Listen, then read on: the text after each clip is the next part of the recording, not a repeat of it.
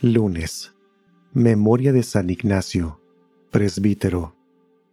Evangelio según San Mateo, capítulo 13, versículos del 31 al 35. En aquel tiempo Jesús propuso esta otra parábola a la muchedumbre. El reino de los cielos es semejante a la semilla de mostaza que un hombre siembra en su huerto. Ciertamente es la más pequeña de todas las semillas, pero cuando crece, llega a ser más grande que las hortalizas y se convierte en un arbusto. De manera que los pájaros vienen y hacen su nido en las ramas.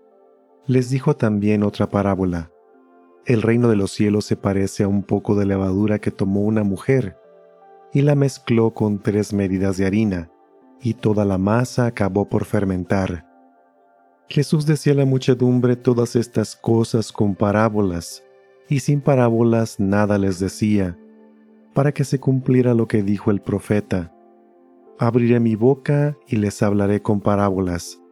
Anunciaré lo que estaba oculto desde la creación del mundo. Palabra del Señor.